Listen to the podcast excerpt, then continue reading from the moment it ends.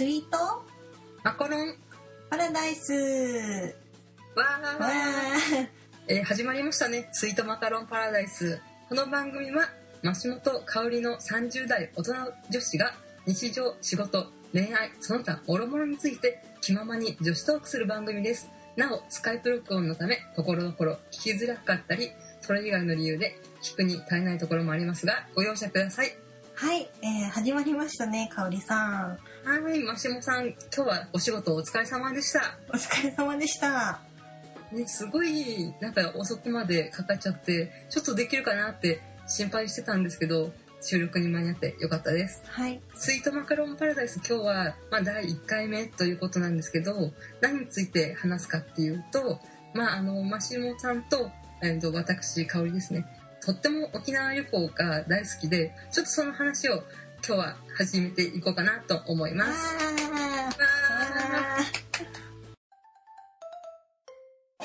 えーじゃあ私から沖縄の魅力について語りたいと思います。はーいはい。えーで私は一番最初に沖縄に行ったのは、はいちょっと5年前だったんですけれど、結構前だねでちょうどその時、まあ、あの会社を辞めて、うん。まあ、いわゆるニート期間っていうやつだったんですよ。ニートじゃないよ充電期間っていう意味だよ。だって香り、えーあの時すごい頑張ってたもん私知ってるよ。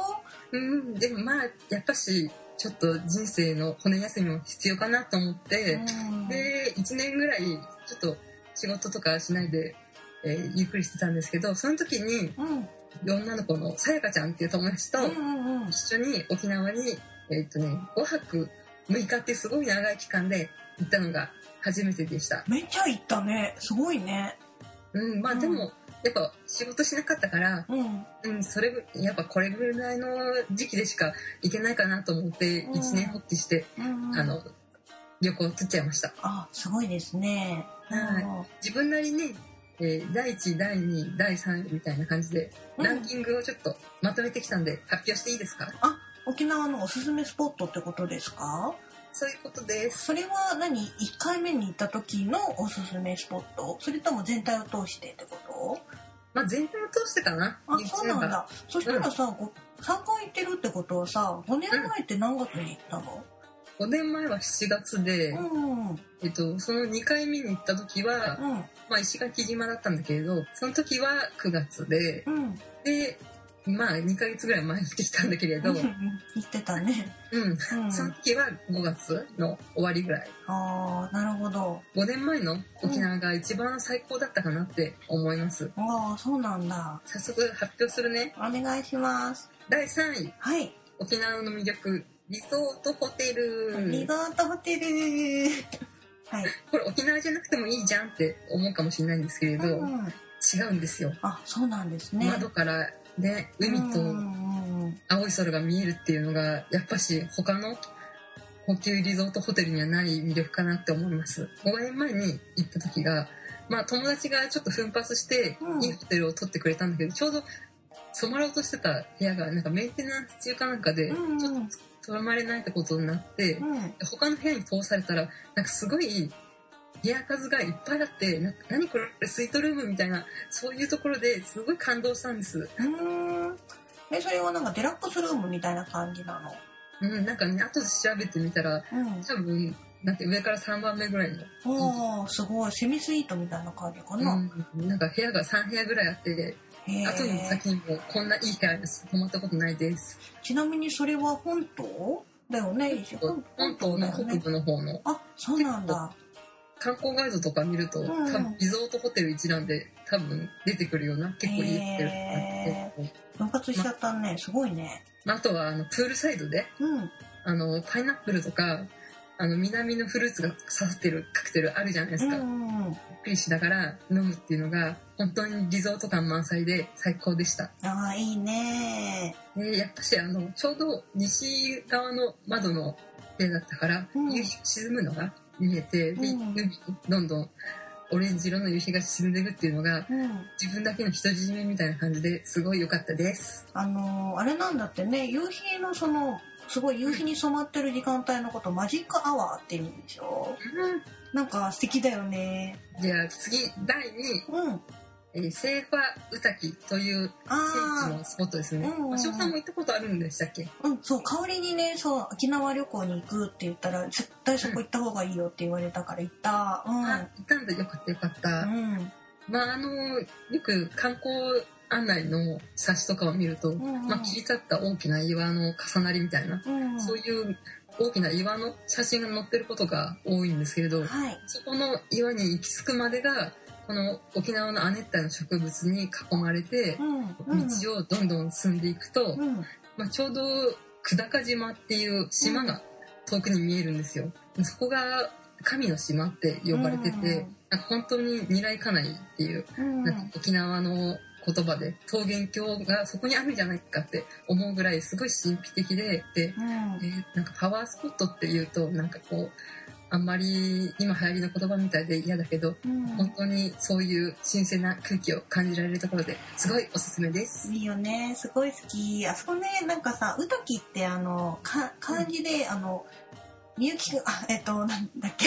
えっとえっとえっとおもしお味噌汁のえうんとお礼のおでいいんじゃないかあそうだな。ね。あのお礼のおにあの、うん。崖っていうの？額っていうのなんていうの？奥寺くんの。そうそれ。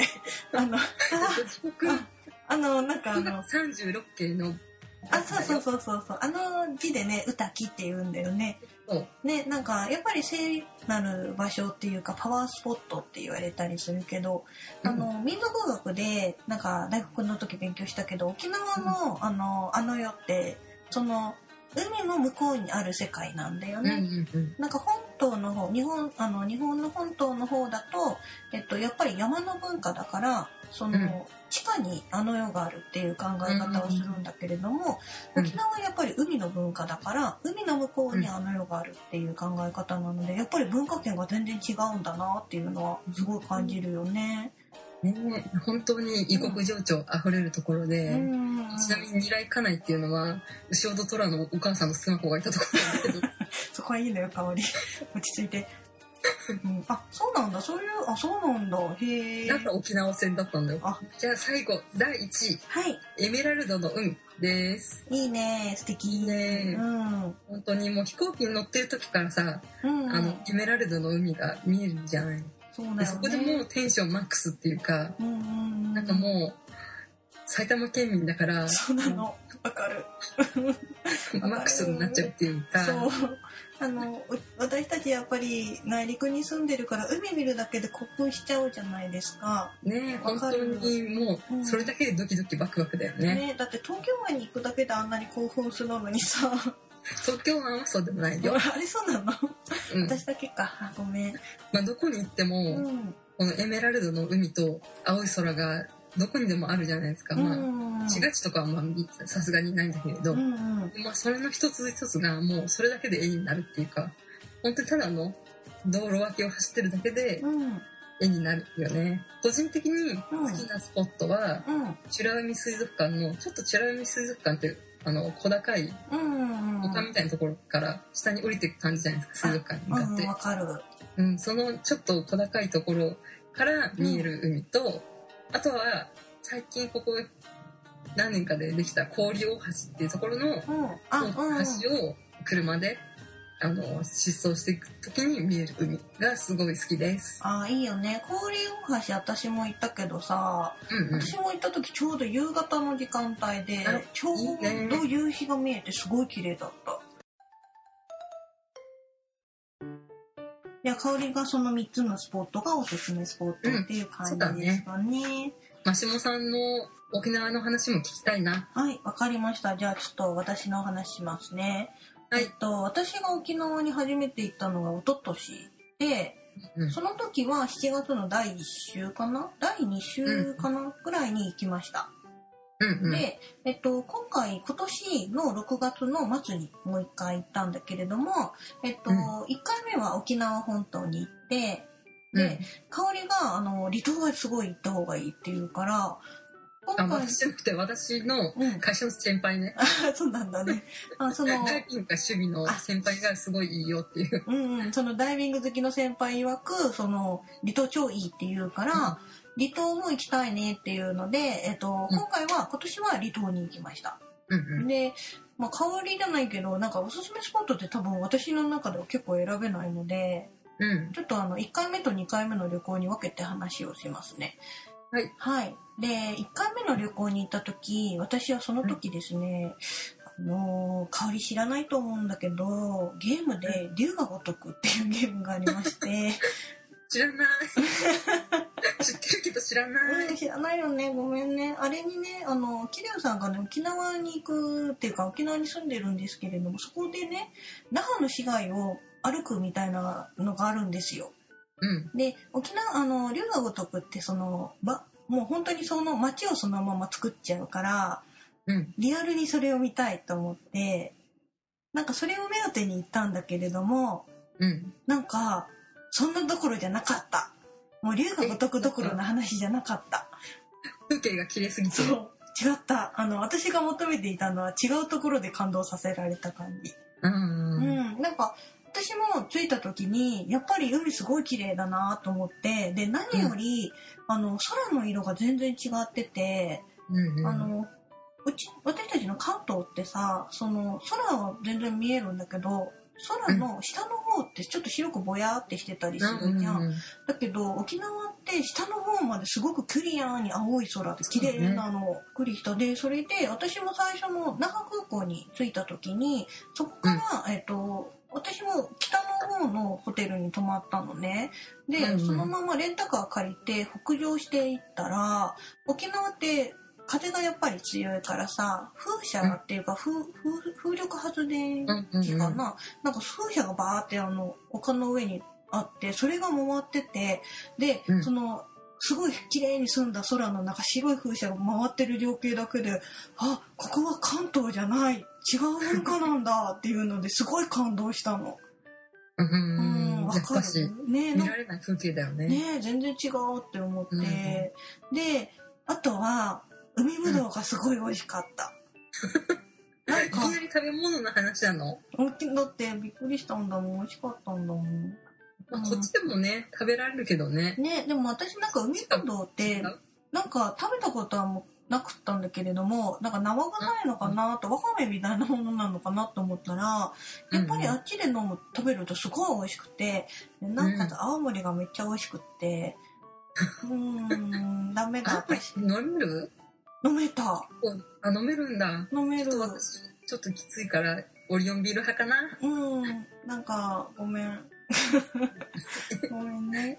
でもちょっとやっぱり飲みたいなとは思うよね、うん現地に行くと。そうだよねまあでも海ぶどう本当に美味しくて、こっちで食べるより本当にプチプチ感が、あるよ弾力ねがあるっていうか、うん味もなんか新鮮な感じだしね。ねこな今回のうんうん6月の沖縄先輩と一緒に行ったんだけど、あずっと海ぶどうばっかり食べてた。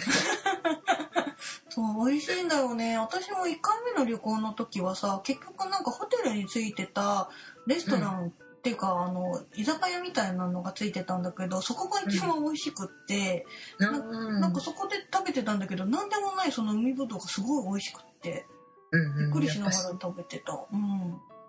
産地の直送が一番美味しいんだよね。美味しいね。でさ、そのうん1回目の旅行の時、一番良かったなと思うのが、あんまり有名ではないと思うんだけど、琉球村がすごい良かった。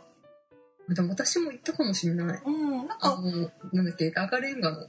あ、そうそうそうそうそうそう。そうなとこでしょ？なんかあの、テーマパークなんだけど、その琉球の昔の街の情景を再現して、で、その中で、なんかまあ、観光客の人たちが、その、なんか三振とか弾いてるのを聞きに行くみたいな感じで、あんまりかん、まあ、観光地っていうかテーマパークはテーマパークなんだけどなんかがっしりしたテーマパークじゃなくって、あの沖縄独特のゆるさ。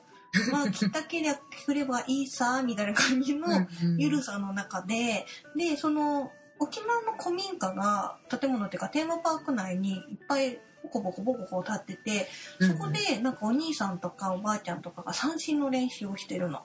うん、で時間になると三振のコンサートをしてくれるんだけどただなんか軒先にみんな座ってだらっと聞くみたいな感じで、で私そこで初めてあのビギンのし島中の高菜、うんうんうん、あれを初めて聞いたんだけどすごい感動して あこれが沖縄かって思ってねなんか沖縄の音楽ってやっぱり沖縄の風土と合ってるじゃん。まあ当たり前なんだ、そこでできた音楽なんだなっていうのが、なんか琉球の音楽って、ね、メロディーってうん、明るくもあり、寂しげでもあり、そうそのない混ぜ感がすごい魅力的だよね。ね、独特、やっぱり関東と全然違うって、ここは違う文化圏なんだっていう。うんうんやっぱりちょっと旅行ってさ、あの、非日常的な空間に行けるけれども、うん。やっぱり関東ってなん自分の地元と同じような空気じゃないですか。うんうんまあ、温泉とかあったとしてもね。でも、やっぱり沖縄って全然違う場所なんだっていうので、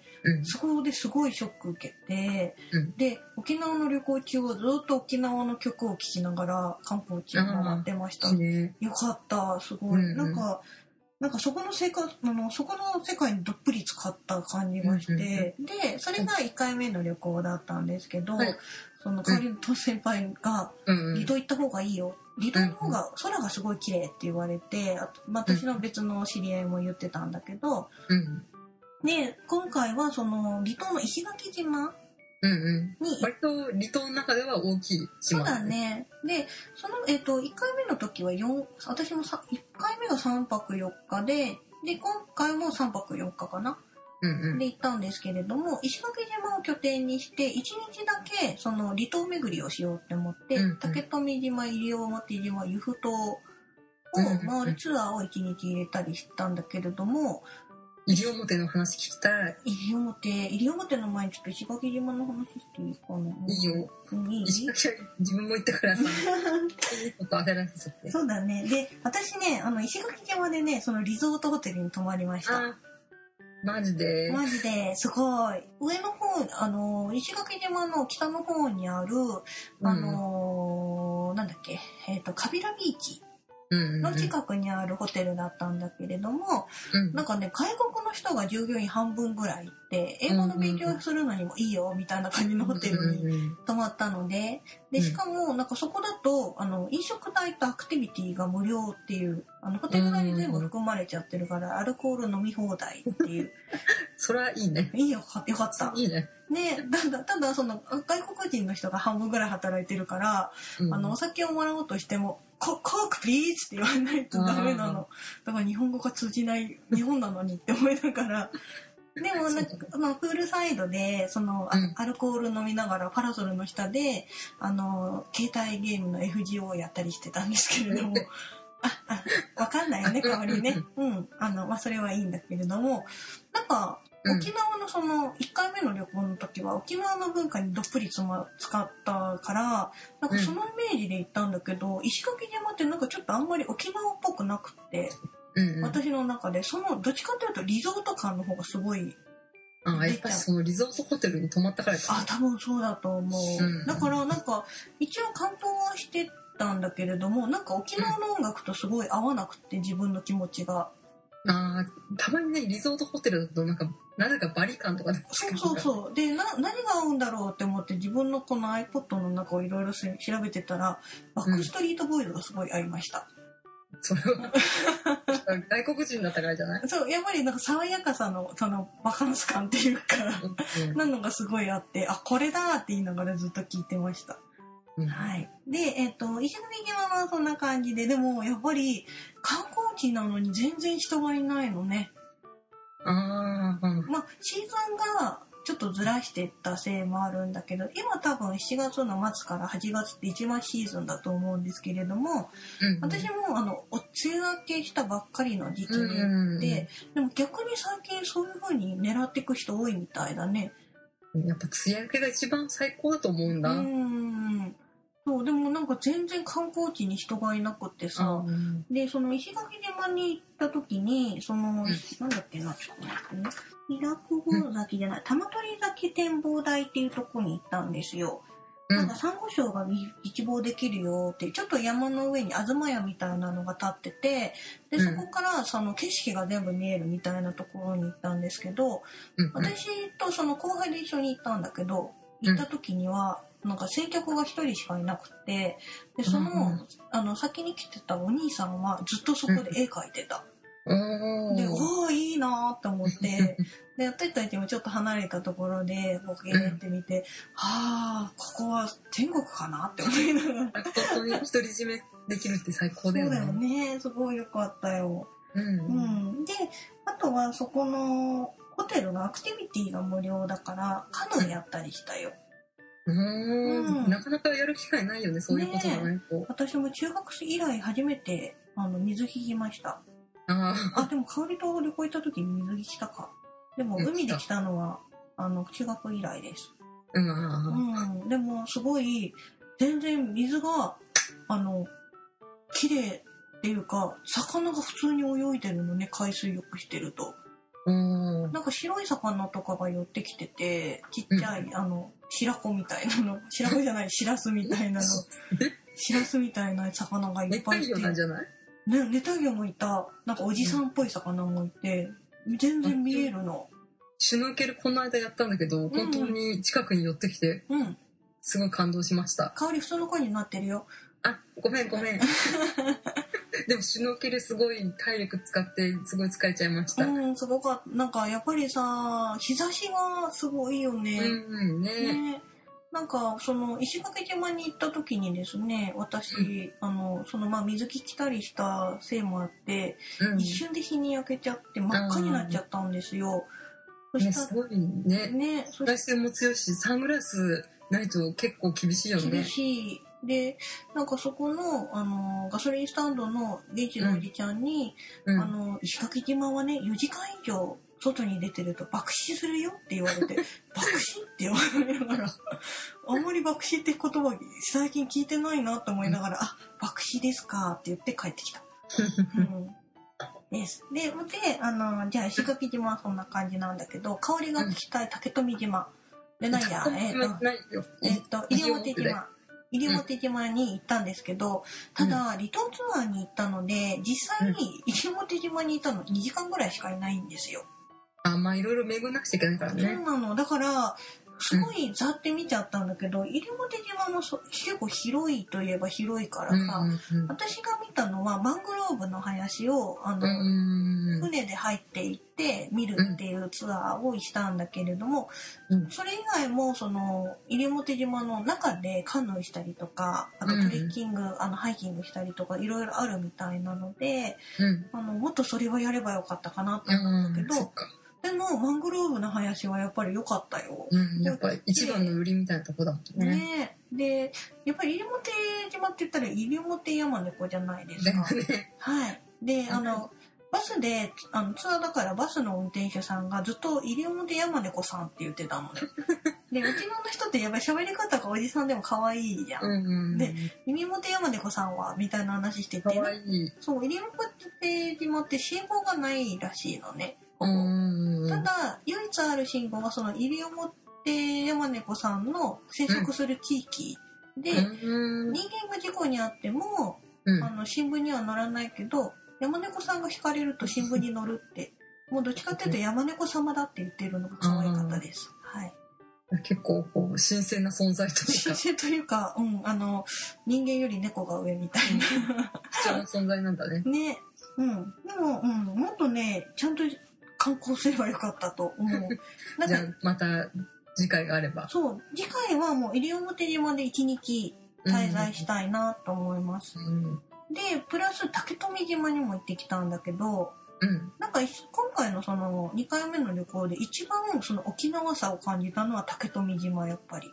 ああ、でも私も竹富島行ってすごい良かったなと思うよ。ねよかったよね。うんうんあの竹富島のその島の中のその観光できるその白い、うんうんなんだっけ貝殻を敷き詰めた街並みと、うなんか赤いね。ね、赤い屋根のお家をあの牛さんで、水牛でね、回るっていう。回るやつを行ったんだけど、うんうんそこの中でお兄さんがやっぱ最三振聞いてうんうんね。やってくれて、おお沖縄って思いながらそう。で私ねプラス湯布島っていうのがその水牛で渡れるっていううん。島あがあるんでねす、けど、私それやりたかったんだけど、うんうん、やっねたよ、結局。あそこすごいよかったよ。なんか、うんうん薄く水が張ってるところを水牛が本当に。そう10センチぐらいしか水が張ってなくって、うんそこを水牛でゆったりゆったり歩いてくんだけどそこがそのユフ島っていう一つの離れたちっちゃな島なんかあのサボ、うん。えっ、となんか果樹園があるぐらいの ところなんだけど本当に小さい島なのね。そうそうでそこに行くためにその水牛さん乗るんだけどそこに電気を通すために電柱が海の中に立ってるのね、うんうんすごいその景色が見たいと思って、うんなんか水牛乗りながらそれ見てすごい綺麗だった。うんうんうん。水牛もすごいよね。一匹に、一匹で30人ぐらい運ぶもあんね。ね私がね乗った時はヤマトくんっていう子だったんだけどうん。ヤマトね力持ちだった。うん。可愛かったよ。うん。あとはねやっぱり星が綺麗だった。で、なんか星空ツアーに行くって言って、すごい羨ましいなって思ったんです。なんか星空ツアーがあの土日であの、あの無料で見える石垣島展望台っていうのがあるんですけれども、うんうんうん。やっぱりシーズンに入っちゃうとあのうん。無料なだけあってすごくああ、飛んじゃうんですね。で、うんうん。私がその予約取ろうとしたもう1ヶ月前にはもう全部いっぱいであ行けなかったんだけどなんかうん。そこのお姉さん曰くそこの,、うん。あのツアーのお姉さん曰く全然ホテルからでも見れるよって言われたので、まあ、どこからでもね、そうそうそうそう、うん夜空見えるからね。なんかホテルでその、お酒を持ちこあの無料なので、うんバーカウンターでもらってそのまま海岸沿いを歩いて、うんベンチが置いてあったのででそこで、あの座って本当に何にも暗くて何もない状態で空見上げると空が真っ黒じゃなくてどっちかっていうとね白っぽいんだよね。うんあの優しい色をした空でうんちょうどその日新月でさうん。星がすごく綺麗なんだけど全然暗く暗いのが怖くないの。星がこの明るい感じのそう。そうそう星のせいですごく白く綺麗に、うんあの明るく見えててああこれが落ちてきそうな空か。って思いながら。やっぱり南のね、土地ってのもあるかもしれない。あそうだね、なんかうん。不思議な空だった。なんかやっぱり、ね。なんか夜ってやっぱり怖いじゃないですか、うんうんでもなんかあの空はすごく優しい空だった。うんうん。うん、ね本当になんかこう白ばんでるというか完全には真っ暗じゃないみたいなところが、ねよかったよ。うん、で海のさざ波も聞こえるじゃん。そうあでもさ石垣島ってさなんか海の、あの音しないよね。てか波なくない？あたまたま穏やかだったんじゃない、そうなの。なんか私いた時全然波がなくって、じゃあちょうど穏やかな時期だったんじゃないそうそう。そう私行った時はそれなりに聞こえたあよ、本当になんかザザーンって音がするじゃない海って。うん、全然音しなくて石垣島ってすごい静かなんだねと言ってたんだけどその離島ツアーに行った時はその石垣島から竹富島まで船で行ったんですよ、うんうんすごいねめっちゃ荒れた。うんああのだから外出れば荒れるんだなって。沖は荒れてるのかもそうね、そうそうでもなんかその島に近づくと全然うん、穏やかな穏やかなの。だから不思議と思いながら、うん。うんただ石垣島はやっぱり台風とかがすごいらしいですね。ああそうですね。なんか車が転がるっていうのをね。ね島のお姉さんに聞きました。なんか石垣島で住みたいと思ったら一回は台風を経験した方がいいよってうん。おじさんが言ってた、うん、なんかね。やっぱり旅行に来るぐらいが一番いいんですねきっと。ねえ、うん、でもよかった石垣島でも竹富島とね西表島は今度は一日ずつ回りたいなって思います、はい。はい、あとは香りはシュノーケリングやったんだよね。海入ったんだよね、入った入った。いいなぁ。私もやりたかったんだけどさコンタクトが色が合わなくてね。うんやっぱりねコンタクトで入った方がいいよ。ねなんかそんな感じ言ってた、土入りのゴーグルの子がいたんだけどやっぱり酔っちゃって、うん。ちょっと無理途中で危険っていうか上がっちゃったから、ウミガメを見るツアーってやつに参加したんだけどちあゃんとねウミガメ見れたんだけどあ動きが速くて一瞬でした。私あの美ら海水族館でマンタとかさジンベエザメ見えるじゃん、うん。あれがすごい。ねあそこのなんかこうカフェテラスみたいなところがうんあるじゃないですか美ら海のあそこでもう何時間でも入れるよね、ねよかったよ。うん、会社のさうん。もうちょっと移動しちゃって上司なんだけど、うん。その人1年に1回行っててもう何回行ってるよ。わかる。だって、うん、なんかそういうのわかる。なんか、毎年行きたくなるよね。でも今回はさ、なんか今回っていうか、夏に行ったから次はちょっと別のシーズンで行ってみるのもありなのかなって。うん。うん。はいそうだね、ちょっと台風とか多いからね。そうだね。なんかお正月とかに行ってる人も結構いるじゃないですか。うん。やっぱ、ちょっと暖かいからね。ねこう寒さから逃げるっていう意味うでも、ん。とってもいいかもね。なんか、すごい日差しが強すぎて、あの、ん爆死しかけたので、うん、ちょっとじゃあもうちょっと穏やかな時そう間。だね。日差しが弱い時に行ってもいいかなと思います。はい。まあでもすごい夏らしい時に行くのがやっぱ沖縄なのかなうと思んう。けどね。そうだね。ビールが一番美味しいしね。そうだね。オリオンビール工場とか行かないとね。あ、そうだね。うん。うん。でも、香りにもらった随泉うんうんうん。う私、青森の中だと一番好きだな。美味しい。こっちでも飲もうとば多分飲めるよね。うん沖縄料理屋さんとかそうで。だね。あの、この前、浦和の沖縄料理屋さんに行ってきましたけど、うん。美味しか俺もったです。はい。うちの会社の 近くに沖縄料理屋あるんだけど、うんなんとオリオンビールじゃなくてアサヒビールで それ意味ない。すね。っていうう。ん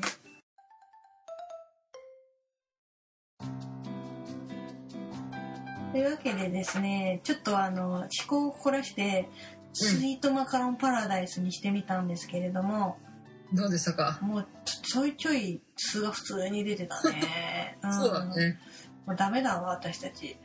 まあ、まあ、ちょっとなんか最初、なんかこう、いつも聞いてくださってる方だと、は、うんなんだどうした？なんか変なもん食ったのかみたいな感じになっていただけるのと、あとは初めてこちらの番組を聞いた人だったら、なんかこの人たちちょっと気持ち悪いと思っていただければいいかなと思います。90回目にしてね、うん、やっと念願のスイートマカロンパラダイスできましたね。そうだね。なんか一応恋バナとかね、旅行の話とか、ファッション、コスメの話だけをする回とかしてみたら面白いんじゃないっていうのがあったんですけど、うん、その第3回とかで、マシモさんがやりたいみたいな言って、うん、まあ、その頃あの、まやこさんもいて、2人で大ブーイングって。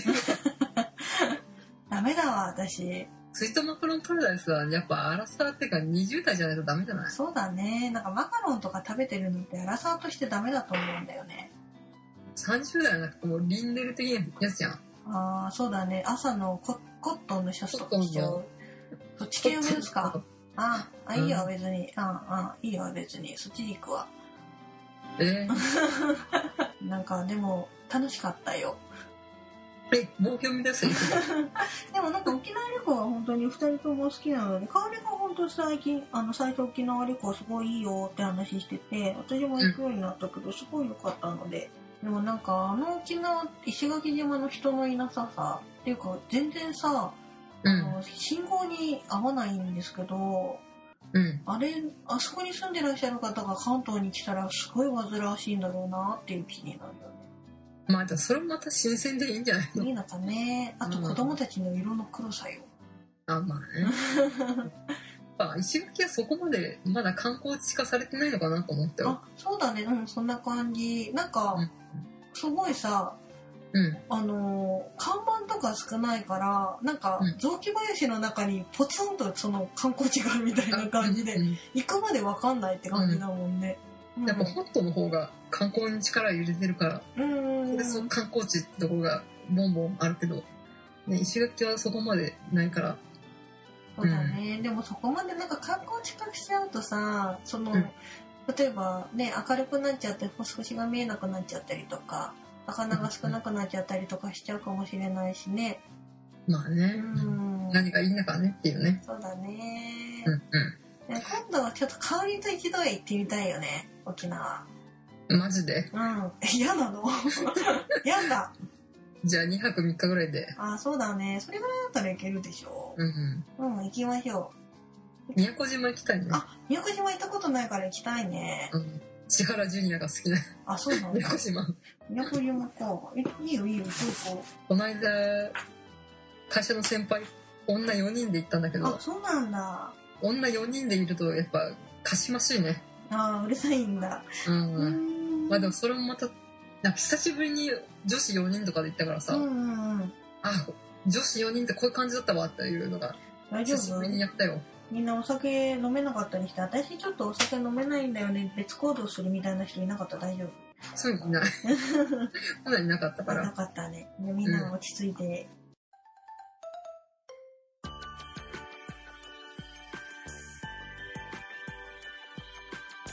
えースイートマカロンパラダイスでは皆様のコメントをお待ちしておりません。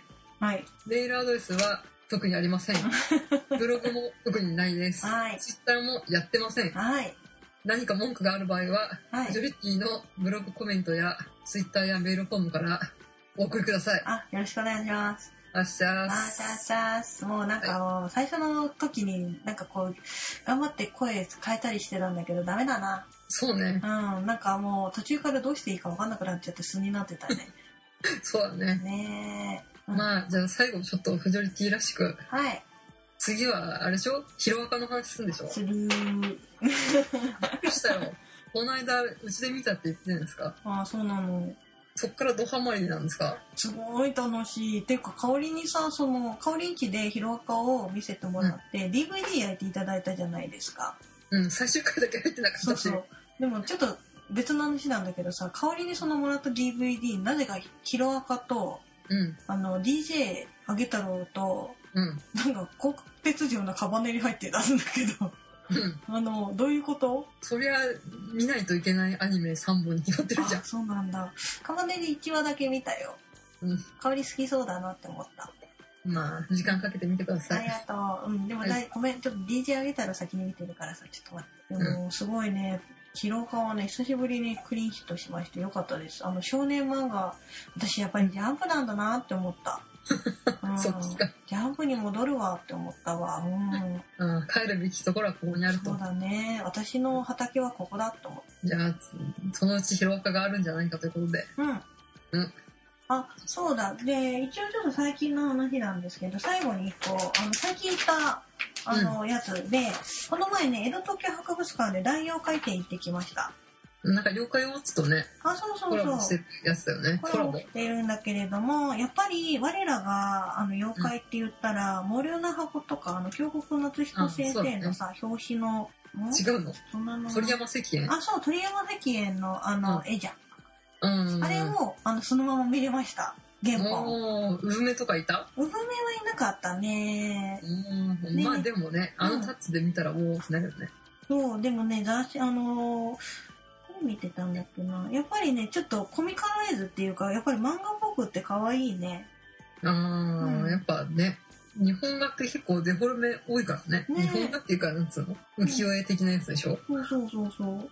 でもなんか漫画のやっぱり最初なんだなっていう感じがする。帰国三国、三階録っていうやつで、なんかうん、鍼灸師の人とかが、そのうん、体内にいる妖怪について書いてたりするんだけど、うん。なんか辛いものが好き。なんか触ると死ぬみたいな感じの、え、なんか蝶々みたいな変なのが書いてあったり、うんうん。ななんだこれみたいなのを昔の人は面白いこと考えるなっていうのがあったりとか、あとは幽霊画、ううんん。があったんだけど、すごいね、幽霊が良かった。あうんえっ、とね、鳥山石燕の幽霊画ってこと？えっ、とじゃなく、て？ねいろんな人の幽霊図がある人が描いてるのね。うん、なんだけど、これ誰の絵なんだろう歌川区義信じゃないな。なんか一枚すっごい怖い幽霊図があって、で、図録買ったんですけど、うん図録だと全然怖さがないの。うんなんかね、ぼやーってしてる絵なんだけど、あの、生で見るとほんと怖い。